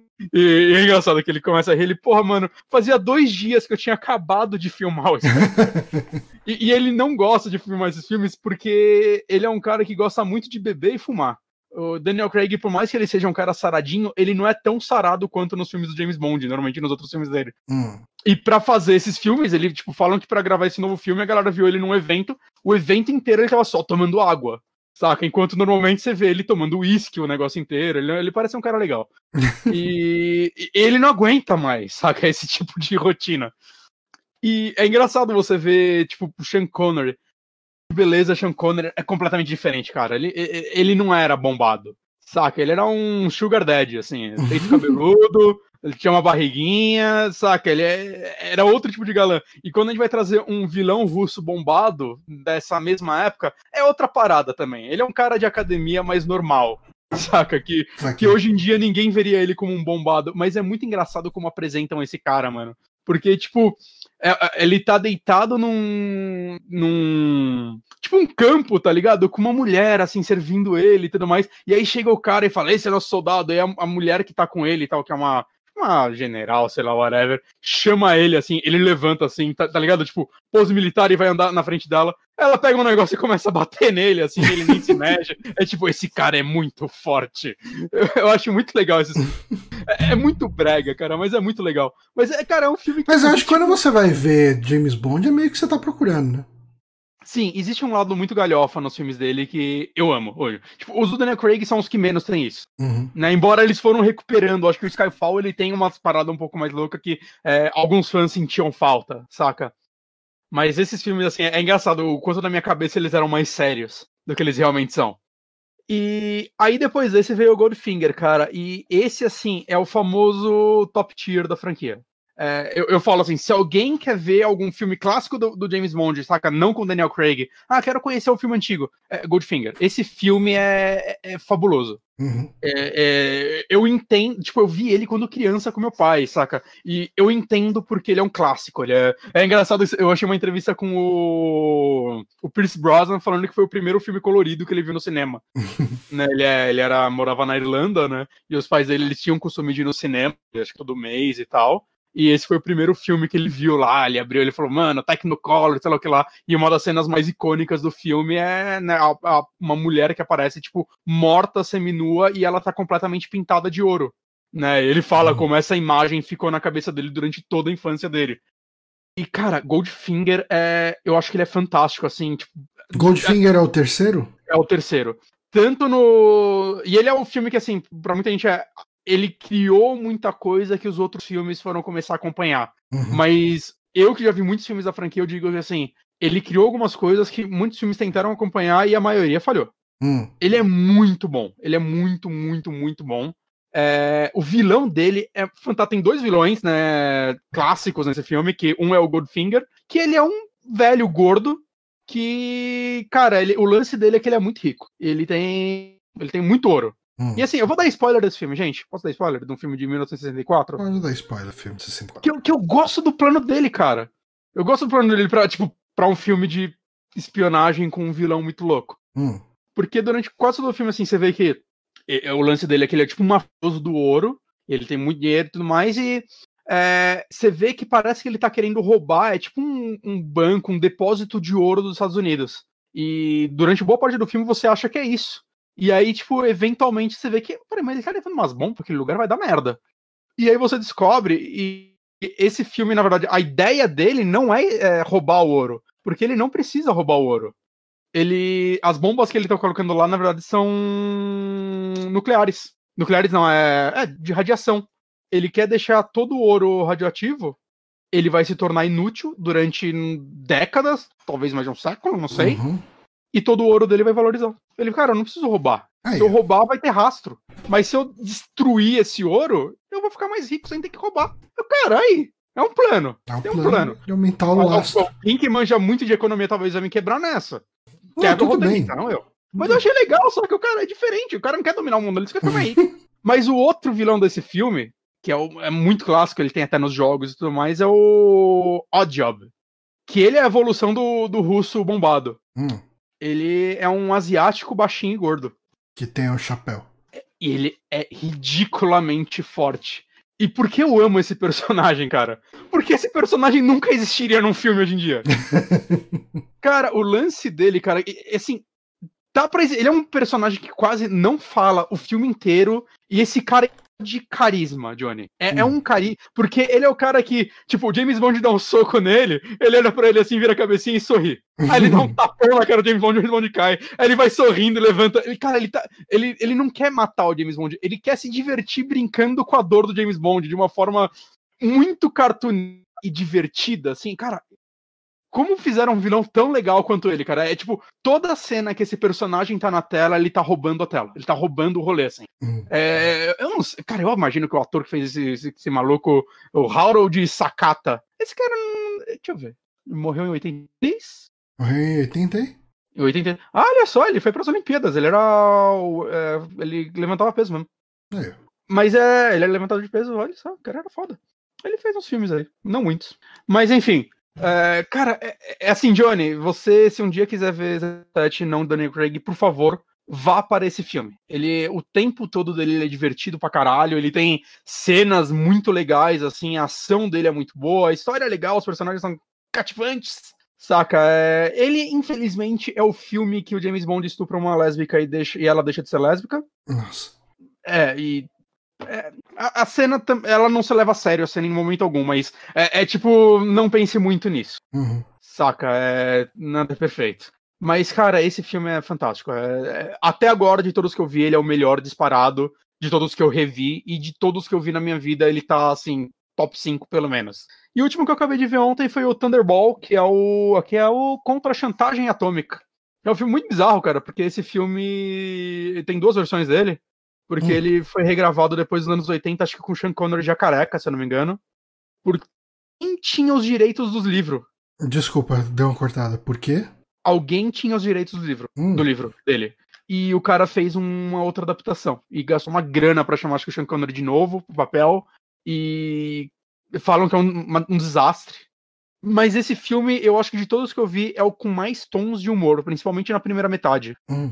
Porque, cara, ele começa meio. Cara, ele é meio maluco que. Ele começa numa cena que tá rolando um velório. Ele começa um lance meio. Sabe, Quem, Indiana que é Jones? o, quem que é o James Bond nele? Em todos são o Sean, Sean Connery ainda. Ah, tá. Nos quatro que eu vi por enquanto são o Sean Mas nesse no remake que fizeram. É, no remake parece que eles chamaram ele de novo, sei lá como. Uhum.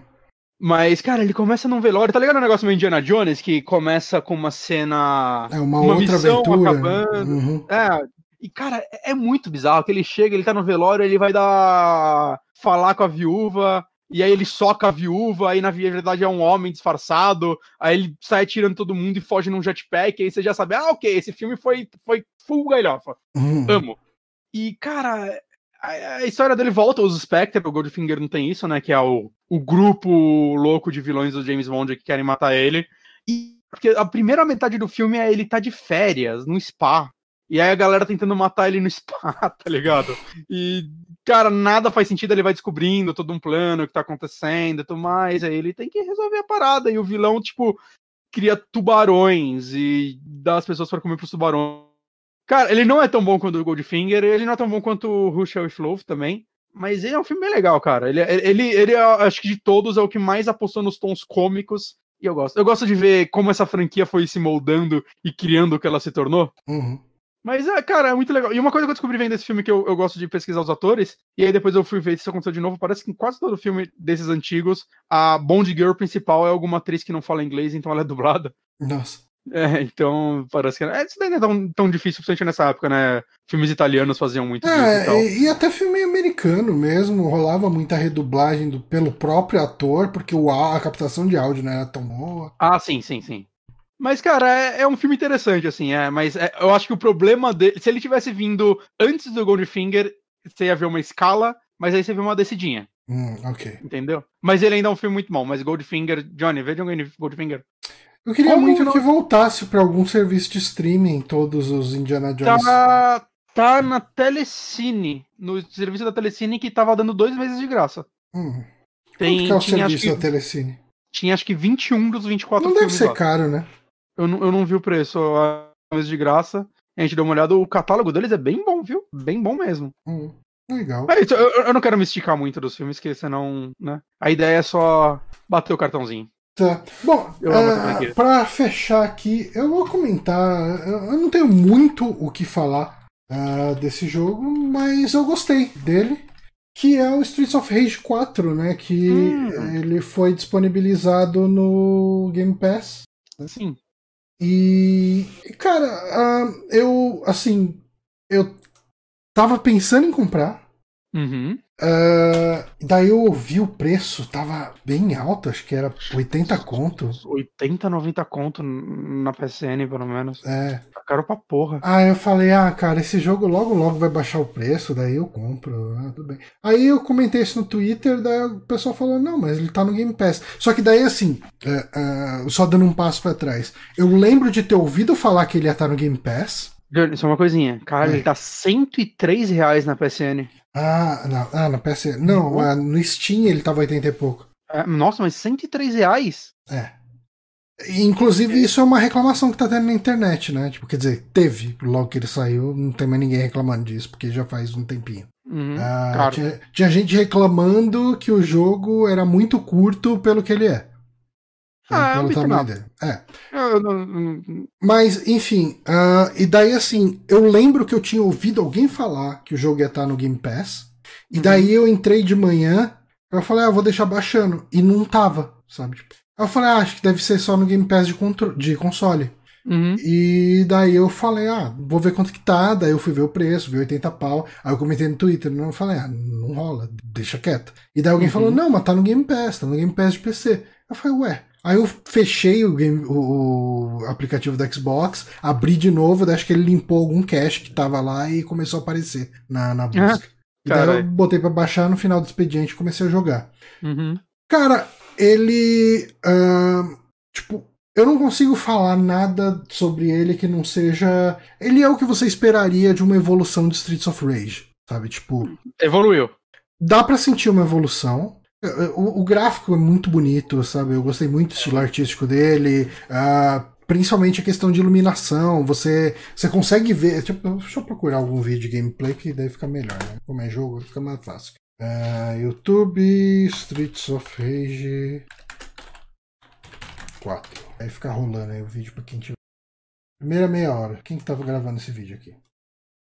Zangado, ó, ressuscitando Zangado aqui. Ressuscitando, cara. O cara deve ter um bilhão de views por Não, eu sei, é que eu não ouço falar de Zangado desde, sei lá, deve ter uns 5 anos que eu não ouço falar dele. Eu vi dois vídeos dele semana passada. É, é que eu não acompanho. É, eu também não. Eu não vi há uns dois anos, é porque eu tô nessa de ver muito vídeo de RPG. E ele começou a fazer uma saga Final Fantasy falando de todos os jogos. Hum. Aí eu vi os dois primeiros. Ah, importante que, que tá mostrando aí no vídeo. O jogo tá todo traduzido para português. Aí, dá pra entender a história. Dá pra entender a história. É, mas vamos avançar aqui. Cara, assim, ele, ele é muito um Streets of Rage clássico, assim, uhum. é bem perto do que era o 2, né? Uhum. Uh, e você tem quatro personagens iniciais. Pra... É, começa com quatro. Uh, que é o Axel e a Blaze, né? Que estão desde o primeiro. Uhum. Tem uma menininha que eu esqueci o nome dela. Que ela é, é, ela é uma menininha que tem uma guitarra. Da hora, vou e, e, e daí tem, e tem um cara com os braços de robô. Um, um cara gigantão com os braços mecânicos. Parece o, o, o, Jax, né? Só os braços mecânicos. É, eu acho que já teve um personagem, mas é que tinha um velho no robô no 3, né? É, no 3 era, era. Mas era full robô, cara, não era? É, eu acho que era. Esse daí é só os bração, tipo Jax mesmo. Que é da hora. Isso. A Axel Blaze, a filha do cara e o Jax. Ele chama Jax? Eu não lembro. Roubaram no Mortal Kombat mesmo? não, né? Acho que Jax o Yamekil colocou de sacanagem aqui. Ah, porra. É. A, a, filha do cara é, ela é filha do, do Adam, né? Ou pelo menos. É, é, não, ela é filha do Adam. Tanto que quando o Adam aparece. Uh, o Adam era o negão do primeiro. Ah, tá. E ele tá nesse jogo? Tá. Ele. Você desbloqueia ele lá pela quinta, sexta fase.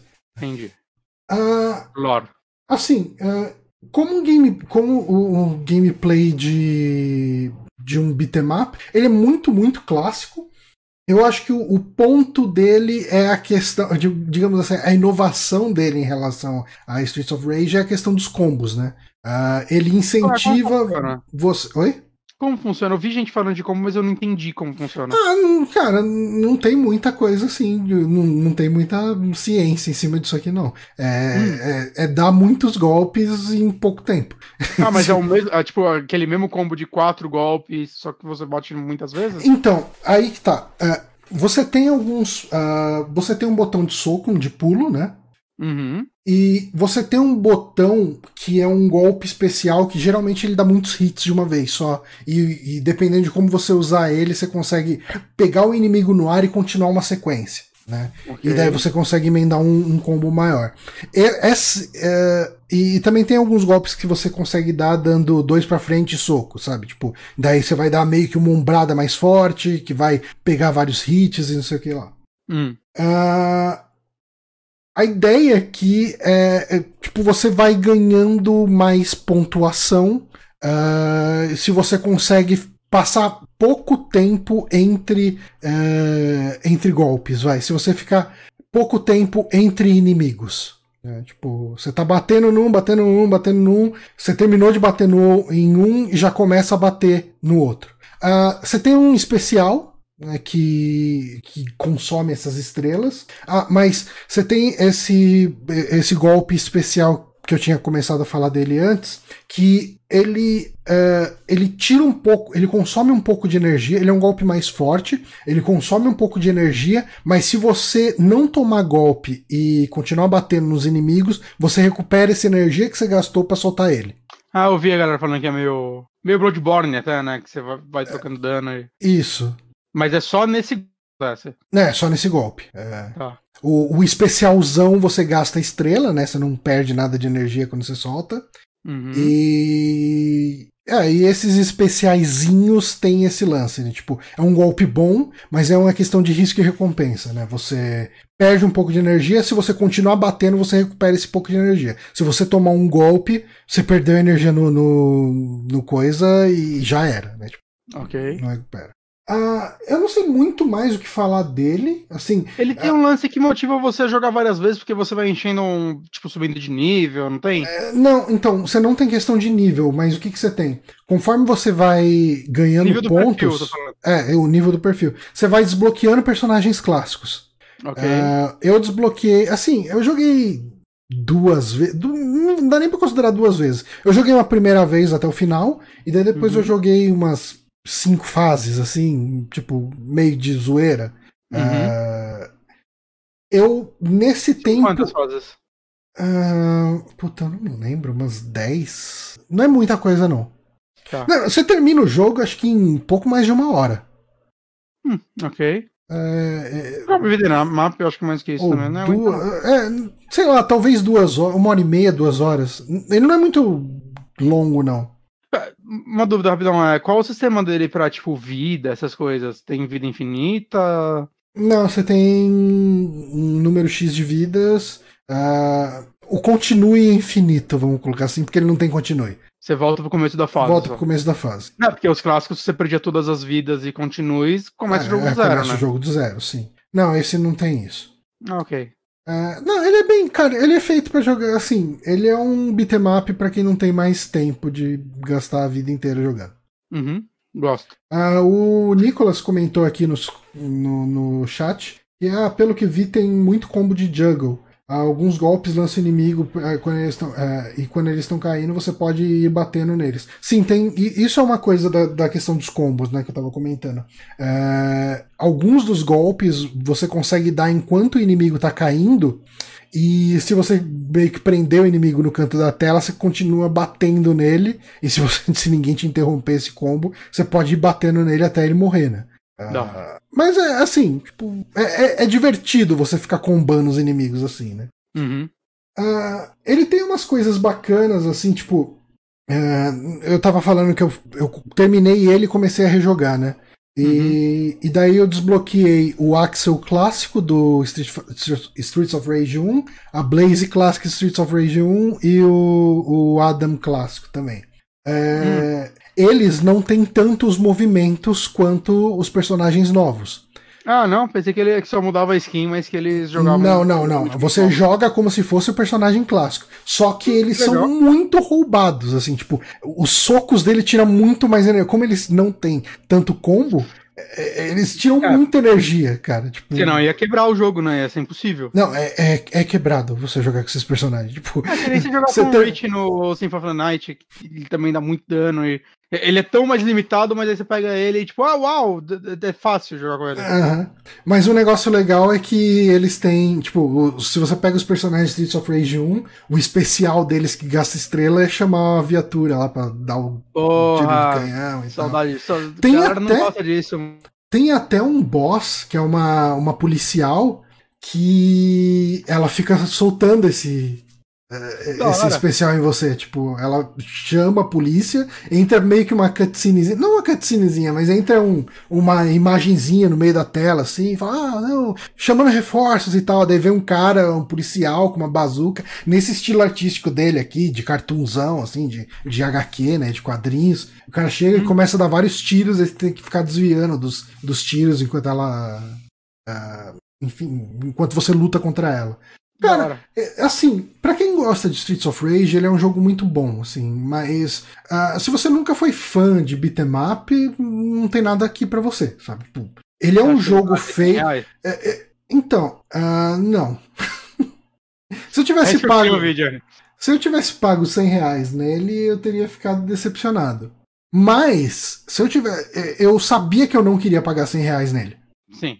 Porque eu sei o que esperar de um beat'em up, sabe? Tipo, Uh, mesmo os melhores e mais sofisticados beatemaps têm limitações. Ele tem uma questão de multiplayer, uh, que eu não testei. Hum. Uh, inclusive, ele tem um lance de você querer. Ou você rosteia o um jogo e pessoas podem entrar. É.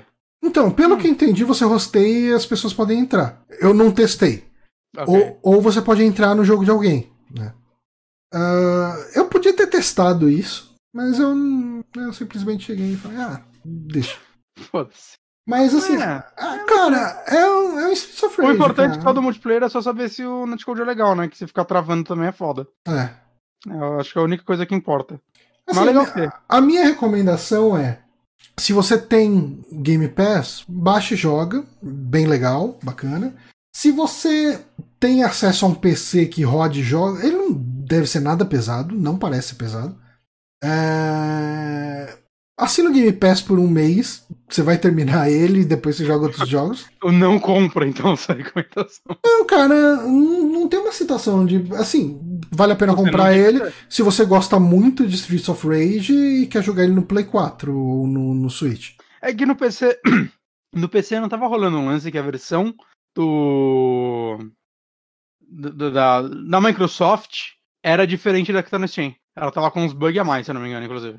É o da Microsoft? É, eu tinha visto uma galera falar algo do tipo, talvez alguém aí no chat me corrija. Eu não peguei nenhum bug e, nele. Eu não sei se era bug, eu não sei qual, ou talvez é coisa que já foi resolvida também, mas é basicamente a versão de Xbox, enquanto a do Steam é uma versão para PC e tinha algumas diferenças. Uhum. Eu vi uhum. uma galera falando sobre isso, mas eu não me aprofundei. É. Né, então eu, eu não sei, eu não sei. Não, não me parece que é uma diferença que faz valer a pena você gastar 100 reais nesse jogo. Ou quase isso. O Meio tá falando que tinha um bug na legenda PTBR. Tinha um lance que se você tivesse com o jogo em português, o jogo não abria, era isso mesmo também? Ah, travava o jogo. Arrumaram? Ah, legal. É, quando eu joguei ele já tava arrumado. Legal. Ah, cara, assim, eu, eu acho que os personagens eh, são suficientemente diferentes é, eles são bem diferentes entre si, sendo bem honesto, assim. O, a, mina, a Minazinha é rápida, né? Tipo, ela tem um dash, os, os golpes dela são fracos, mas ela tem, tipo, o combo dela com o, o, o especial dela, quando você dá dois toques e um golpe, ela dá um, um golpe com uma porrada de hit, assim, pra combo é uma maravilha. Uh, você o... se vê terminando esse jogo com todos os personagens, Johnny? Então, não tem diferença, né? E você pode trocar de personagem entre fases. Ah, então eu fui Mas eu tô vendo a gente fazer isso, tem uma galera que gosta. Tipo, é, então. é, é um fator replay. O Floyd. Ah, tem um negócio que vai acontecer no vídeo agora que é bem interessante. O jogo tem uns arcades. Eu não sei se o cara vai. Ah, ele não vai fazer isso. Maldito. É, tem uns arcades né, no, no jogo. Se você ataca hum. um arcade com um, uma arma de choque, né, um stunner, você desbloqueia. Você faz tipo um warp zone e você enfrenta um chefe clássico de Street of Rage. Ok. Eu, eu fui descobrir Legal. isso depois, assim, tipo. Fui descobrir isso vendo um vídeo de um conhecido meu lá, do Rafael Fernandes. Ele chegou e colocou lá: ah, se você dá um, um, golpe de choque nos arcades, você desbloqueia. Tipo, você, você enfrenta um boss clássico. Tipo, uh, nessa fase que tá aparecendo aí no vídeo, que é a cadeia. Se você faz, você enfrenta o, o segundo chefe do Streets of Rage 1. Ah, isso é legal. É. Assim, o jogo parece que, assim, pelo que eu vejo, tanto as pessoas falando quanto você e que eu vi de vídeo, eles entregaram o que a galera queria com uma qualidade muito boa. É. Ele não vai muito além disso. Sim, sim. Mas é. ele foi caprichado, né? Tipo, esse lance dos chefes, né? Ele, ele tenta te incentivar a jogar várias vezes com o lance de você liberar novos personagens, né? Uhum. Ele, ele tem muito mais do que a média de beat'em ups. Ah, é, tem, tem. Né? Essa fase mesmo é bem interessante, né? Que você tá numa delegacia, numa cadeia, e tem bandidos e polícia. É, uhum. É, se um bandido tá perto da polícia, eles começam a brigar. Ah, que legal. Então, assim, tipo, você pode usar isso a seu favor, sabe? Tipo, fazer os, os caras se matar ali e daí, quando tiver um dos dois estiver distraído, você pode ir lá e socar ele. Uma, tipo, uma, pergunta, o que você achou da trilha sonora? Porque ela tá dividindo é, opiniões. Eu gostei, gostei. Tipo, Só. não é tão boa quanto a clássica. É, eu acho que não é. É que também tem uma questão, né? Eu joguei muito Streets of Rage 1 e 2. Eu, eu lembro eu, daquelas eu músicas. Eu não sei como é a trilha sonora clássica. Não, eu não lembro. Não, eu, gosto, não eu gosto demais, assim. É uma trilha. Uhum. É, é, incrível pra videogame. É tipo, é um marco do, do videogame. Não, tô ligado. Sempre que eu, que eu uhum. coloco uma. A galera fala, eu coloco o meu escuto, eu falo, uau, é realmente boa. Uhum. Mas como eu, eu não tive Street of Rage na minha infância, é. É, eu não joguei ele muito e tal, é, acabou não, não, me impactando, né? Não, então, não, o, não, bom na minha mente. O compositor principal aqui, ele é um francês ali e tal, ele meio que trabalhou na identidade das músicas e tal. É, só que o ele tem, ele tem música, né? então, né? ele tem participação do Yuzo Koshiro, né, que é o uhum. compositor, e da Yoko Shimamura, que fez trilha de uh... Final Fantasy XV. Não. Não, não, não, mas a Yoko Shimamura é famosa por jogos clássicos. Eu tô pensando, eu não sei se Mega Man, eu acho que algumas coisas de Mega Man é dela, e algumas coisas de Castlevania, talvez. Vamos procurar aqui, né? Pô, cara, aqui. ela, sim, ela fez Final Fantasy XV, ela fez Street Fighter 2, ela fez o Xenoblade 1, ela fez muito, tipo, Mario RPG, Paper Mario. Uhum. Legend of Mana. Enfim, é, é, uma lenda. Ela, eu acho que ela trabalhou. Acertei, porra. Kingdom Hearts. É... Ela fez uma música que chama Shiva no Streets of Rage 4. Ela fez Kingdom Hearts. Ah, ela é engraçada, né? ela, ela migrou pro RPG foda, assim, depois de um tempo. Hum. Mas ela, ela, Inclusive, trilha de Final Fantasy XV, eu acho que a galera deveria valorizar mais. É uma boa trilha. É, uma coisa que eu vi reclamando, vi pessoas reclamando dessa trilha sonora, é que ela é uma trilha dinâmica. Uh, conforme você vai avançando na fase, vai entrando outros pedaços da música, sabe? Uhum. Isso é um problema porque às vezes, se você fica numa parte por muito tempo, a música fica soando muito repetitiva. Porque ela uhum. fica na, na, num loop daquele trecho da música. É a de... música te falando seja melhor. Oi? É a música te falando seja melhor. É, é quase isso mas, cara, mas eu gostei, eu acho competente, eu acho que ela tem um fio de, de, de Streets of Rage mesmo. Uhum. Uh, não é memorável quanto original, mas eu acho competente. Não também, né? É. Ah, pode ser só boa, boa, tá ótimo. Ela é boa, eu gostei. Enfim, cara, eu, eu recomendo para quem tem Game Pass. É isso aí. É. Streets of Rage 4, recomendo para quem tem Game Pass. Ah, então, se você é muito fã de Streets of Rage, você já pegou esse jogo. É, né, é, exato. Tem, tem, tem, um amigo meu que é fanzaço, assim, desse tipo de, de, de, de jogo e de Street Rage em particular. E foda-se, ele comprou no Play 4, ele tava. Eu lembro que no final de semana que saiu, ele tava ansioso para chegar em casa do trabalho. Uhum. não, do trabalho não, parar de trabalhar. Ele tava trabalhando de casa, ele não é tão cuzando assim. E. Que, cara, ele não vejo a hora de começar a jogar essa porra, vou jogar o final de semana inteiro. Eu, tipo, caralho, é um jogo de uma hora. Mas ele ficou jogando, terminou, terminou, terminou. É, porque terminou. ele tem esses desbloqueáveis de você ficar desbloqueando os personagens clássicos e tal. Uhum. É, dá pra se divertir jogando mais uma vez. Eu, eu acho que ele não vai desapontar ninguém, entende? Uhum. Eu, eu também acho. Quer dizer, não, ele desapontou uma galera, justamente por causa desse tamanho do jogo versus o preço mas eu acho que aí não é a galera que. Eu acho que a galera tava esperando outra coisa. Porque a galera que, tipo, tava querendo o Street of Rage teve um Street of Rage bom. Então, é que tem algumas coisas, vai, tipo, que eu não entrei aqui em detalhes. Por exemplo, o gameplay do Axel, ele não é muito bom. Tipo, quer dizer, não é que não é muito bom, mas eu achei os outros personagens mais interessantes de jogar. Assim, quando eu desbloqueei o Adam, né, que é o negão lá do primeiro, eu só jogava com ele. Uh, hum. Eu achei muito melhor do que os outros personagens. O, o Axel, por exemplo, ele não tem dash. E não tem nada do tipo, sabe? Tipo, e, então ele é meio um tancão, sabe? E, hum. Esse outro personagem que tá aí na, na tela, né? O cara com braço de robô, o Floyd, ele, uh, ele não tem o dash, né? Mas o gameplay dele é bacana, que ele é um personagem meio grabber, né? Ele é de, de pegar os inimigos. E daí os especiais. Ele tem um especial que o braço dele estica e se agarra o inimigo sabe? Então já fica uma coisa mais interessante. Uhum. Uh, o Axel parece um personagem de beatmap dos anos 80 e 90. É, ele é o, o mediano que é pra você jogar como você jogava os antigos, não é? É, é um pouco isso, mas eu acho que não, não custava nada botar um dashzinho nele. O Adam okay. tem, porra. Uhum. Uh, mas é isso, cara. Streets of Rage. Uh, fica essa recomendação com ressalvas. Uh, bom, acho que você quer falar do, não, não, não, Dragon Quest? Não, fica, é até melhor eu falar depois, porque eu tô tipo com 15 horas de jogo. É, então até o próximo eu vou ter jogo mais.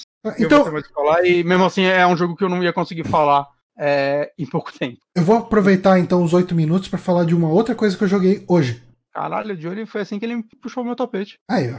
Mas Não é, é- falar disso, não. Eu, eu, oh, caralho, Johnny, parabéns. Hum? Não, Você então. falar, É, é porque eu, disso, aí, pá, é porque então se, eu, se eu não falar disso nesses oito minutos, eu nunca mais vou falar desse jogo. Ok. É, Não, eu joguei aquele DLC de graça do Dolores lá do Timberwolf Park. Hum, É, ele é o que se esperaria de um DLC de graça de Timberwolf Park. e Ah, o que é que se espera de um DLC de graça? Tá, então. Ele, ele tem até um disclaimer no começo do jogo. Ele fala: Ó, esse jogo é uma experiência. Esse jogo é uma experiência pequena. Ah, a gente estava desenvolvendo uma nova engine aqui de point and click. A gente fez isso aqui para testar. A gente gostou. É de graça, não reclama. É É, é- é bem isso, cara, que fala no disclaimer. Ó, a gente fez isso aqui. Aí que tá, eu vou chegar lá.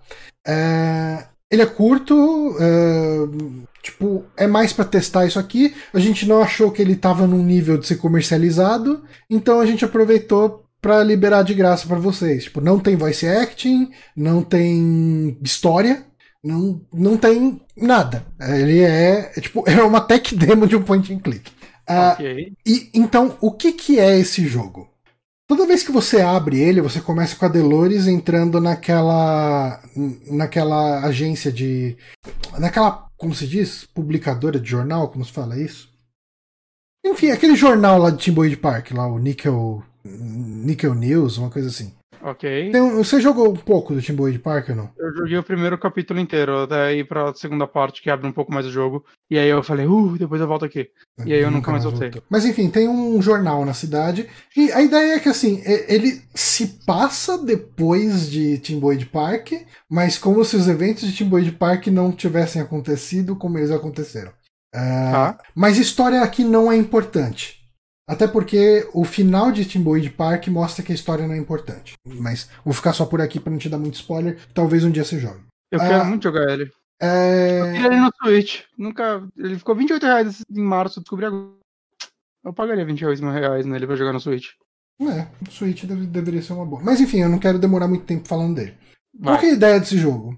Toda vez que você abre o jogo, ah, você já começa nessa, nesse jornal e tal, e daí a, a editora do jornal vira e fala pra você: Ah, obrigado, Delores, por você estar aproveitando suas férias lá na sua empresa, vindo aqui ah, e, e ajudando, me ajudando aqui no jornal. Eu preciso que você tire cinco fotos disso aqui. E ela te dá uma lista com cinco coisas que você tem que achar pra tirar foto. Hum. O jogo é andar pelas partes da cidade que estão liberadas, que não é tudo. Ah, é tudo asset reaproveitado do jogo original. Ok. E, e tirar foto desses cinco elementos que ela pediu. A, a maior parte deles é só achar essa coisa que ela tá pedindo. E você vai tirar a foto. O negócio não vem descrito exatamente, tipo, tire uma foto de um hidrante, sabe? Tire uma foto. ah, dá um exemplo aqui. Tem uma hora que fala: tire uma foto do presidente, do ex-presidente Thomas Jefferson. E daí, alguns dele, é, é o que eu tava falando, é só chegar lá e tirar foto e beleza, tá resolvido. E outros tem uma questão de puzzle. Esse da foto do Thomas Jefferson, pra não ficar dando muito spoiler de resolver puzzle, você tem que pegar uma garrafa de vidro, levar numa loja que lá nos Estados Unidos tem a questão de se você leva uma garrafa de vidro de volta, você ganha uma moeda. é, você você meio que deixa um calção quando você pega uma garrafa, né? Você paga um. Você deixa um valor pela garrafa que você tá levando, mas se você devolver a garrafa, você pega essa moeda de volta. Hum. E daí você pega uma moeda, uma moeda de 5 centavos que tem a foto do. que tem a imagem do Thomas Jefferson. Aí você tira a foto da moeda e beleza, você resolveu uma das fotos. Então, assim, é simples. Você tirou as cinco fotos, você volta lá pro jornal, você entrega as cinco fotos pra mulher e. Ah, beleza. Tipo, obrigado. A próxima vez que você voltar, eu tenho outras coisas pra você. E o jogo fecha. Hum. E se você abrir o jogo de novo, ela vai pedir outras cinco coisas. Ah, ok. É isso. Assim, não é nada demais. Mas tá, o, que- ele vende de engine nova? Cara, é- é- a engine dele é muito menos. ah, muito menos parecida com Scam. Hum, Cara, não espera nada de, de surpreendente, não, cara. Tipo, é uma engine mega simples de point and click.